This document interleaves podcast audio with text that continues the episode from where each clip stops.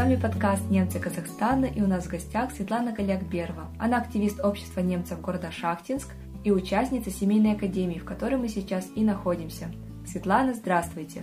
Здравствуйте. Скажите, а вы знакомы с историей своей семьи? Сказать, что я ее очень хорошо знаю, я не могу, но кое-что из детства, из рассказов э, мамы, папы, бабушки я помню. И могу рассказать о некоторых событиях нашей семьи. А откуда родом ваши предки и как они попали в Казахстан? Мои предки из-под Одессы, с Украины. Когда переселялись э, немцы, вот мои предки были переселены туда, э, в Одессу. Прабабушка и прадедушка, они жили там. А бабушка и дедушка, они закончили Одесскую гимназию и были направлены в Казахстан, в немецкое село Надеждинка Кустанайской области для ликвидации безграмотности в качестве учителей. Это был сначала небольшой поселок, потом он по мере переселения немцев он разрастался. И там была чисто немецкая школа, и преподавание велось только на немецком языке. И вот мои бабушка и дедушка и еще четыре семьи это семья Юнт, это мои предки, семья а, Ковальский, Цер, Шенфельд. Они поднимали а, учительство, поднимали образование а, вот именно в селе Надежденко и в Кустанае. Скажите, а у вас была большая семья? У нас было двое детей. У нас семья была небольшая, не такая традиционная, как в обычных немецких семьях. Но у меня было много братьев и сестер двоюродных. Непосредственно в моей семье нас было всего двое. А как изменилась жизнь ваших предков после начала Второй мировой войны? Когда приехали в село Надежденко, до а, начала Великой Отечественной войны 41 года село было обычное как село. Но в 41 году, когда началась война, немцев в армию не брали, мужчин в армию не брали, но их всех брали в трудармию.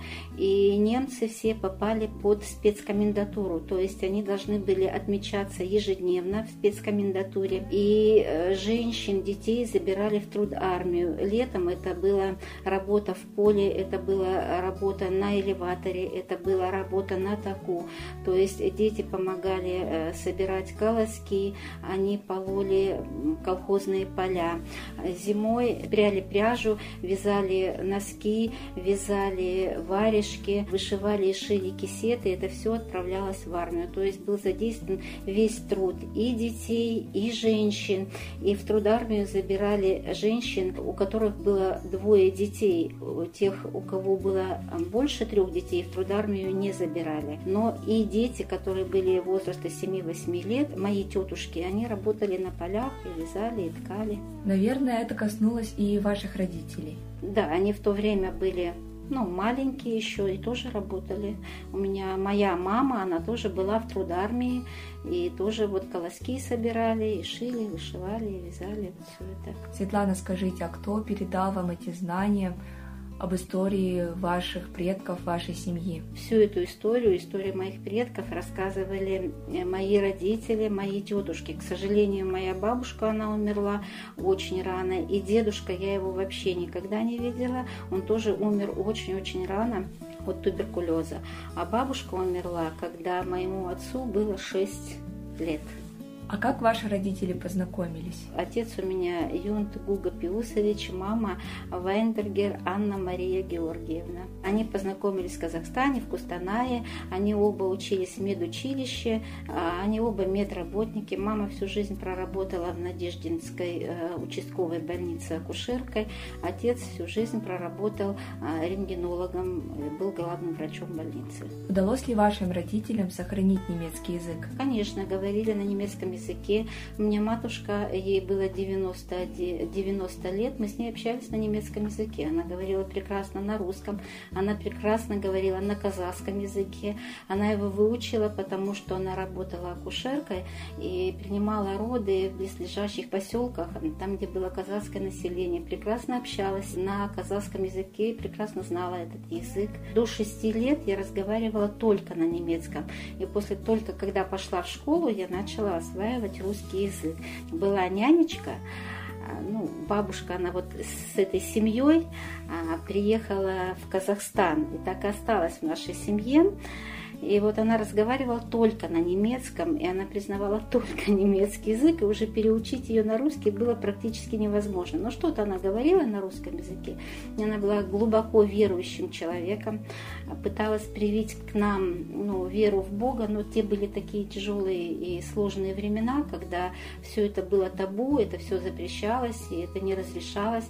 И когда вот бабушка-нянечка у нас умерла, ее даже не разрешили отпевать, потому что все это было запрещено. Но у нас дома сохранились некоторые реликвии из тех вот от прадедов, четки, а, которыми пользовалась моя пра-прабабушка, прабабушка и бабушка. Вот молитвы, католики читают молитвы, перебирают четки. Вот эти четки у нас сохранились. Потом у нас есть а, свидетельство о браке моих бабушки и дедушки с Одессы, которое было прям вот написано на красивом каком языке, в каком районе, в какой волости они были зарегистрированы. А вы сейчас помните что-то на немецком языке? Может быть, поговорки, песни? Langes Fädchen, faules Mädchen.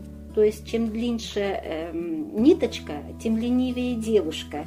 Нитка никогда не должна быть длинной, швейной.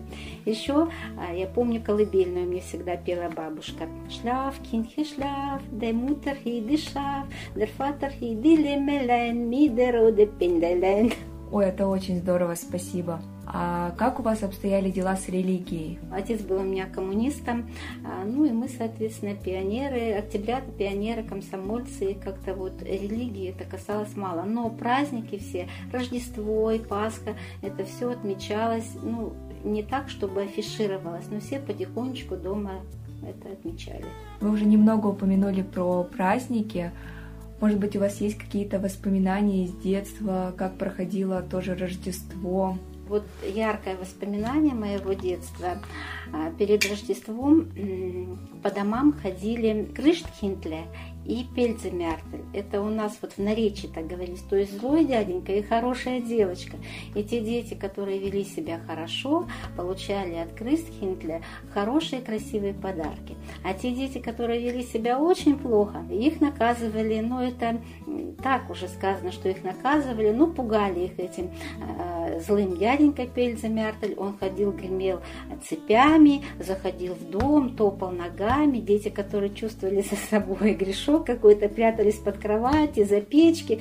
И когда это все совершалось, собиралось несколько семей, 4-5 семей, где много-много детей, чтобы не в каждый дом заходить, а вот в каком-то определенном доме и заносилась вот эта корзина сладостей. Но все равно дети, которые плохо себя вели, все равно потом получали эти вкусные подарки, вкусности всякие.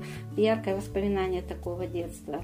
И яркое воспоминание это елки. Елки были не искусственные, они всегда были натуральные, эти елки. Украшались они конфетами. Потом в течение года собирались конфетные обертки, конфетные блески, и тогда вот почему-то в моей памяти вот орехи, настоящие орехи, их обертывали вот в эти конфетные а, фантики, и вешалось это все на елку. Это было так замечательно, и запах пирогов, запах вкусных домашних пирогов, которые накануне Рождества все это выпекалось. Оставалось это очень рано, и к 8 часам утра уже вся выпечка была готова и пахла на весь дом. А удалось ли вам передать уже своим детям и внукам какие-то немецкие традиции? Ну вот Рождество, конечно, Рождество и Пасха. Но не все полностью, конечно, не выпечка вот это вот, но сама суть Рождества, что ставится ботинок под дверь там или валенок ставится под елку, и что в этот валенок обязательно будет положен подарок. А на Пасху ставилась шапка под форточку, почему-то шапка. И в эту шапку обязательно заяц принесет какие-нибудь вкусняшки. Это у нас до сих пор вот в нашей семье такая традиция, хотя у нас семья уже не чисто немецкая. Вот. Но дети и внуки ждут этого праздника, как дети, так и взрослые. Мы понимаем, конечно, что это сказка, но в сказку хочется верить. Вот эти традиции как бы пытаемся и стараемся сохранить. Я знаю, что вы активист общества немцев Фидергебурт. Расскажите, какую роль общественная организация играет в вашей жизни? Я очень благодарна этому обществу, чем?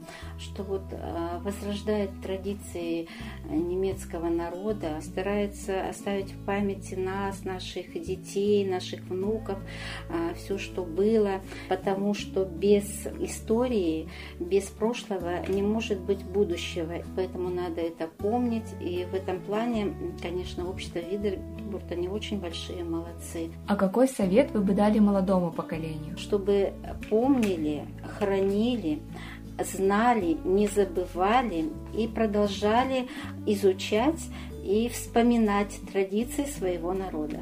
Светлана, большое спасибо за интервью и до новых встреч.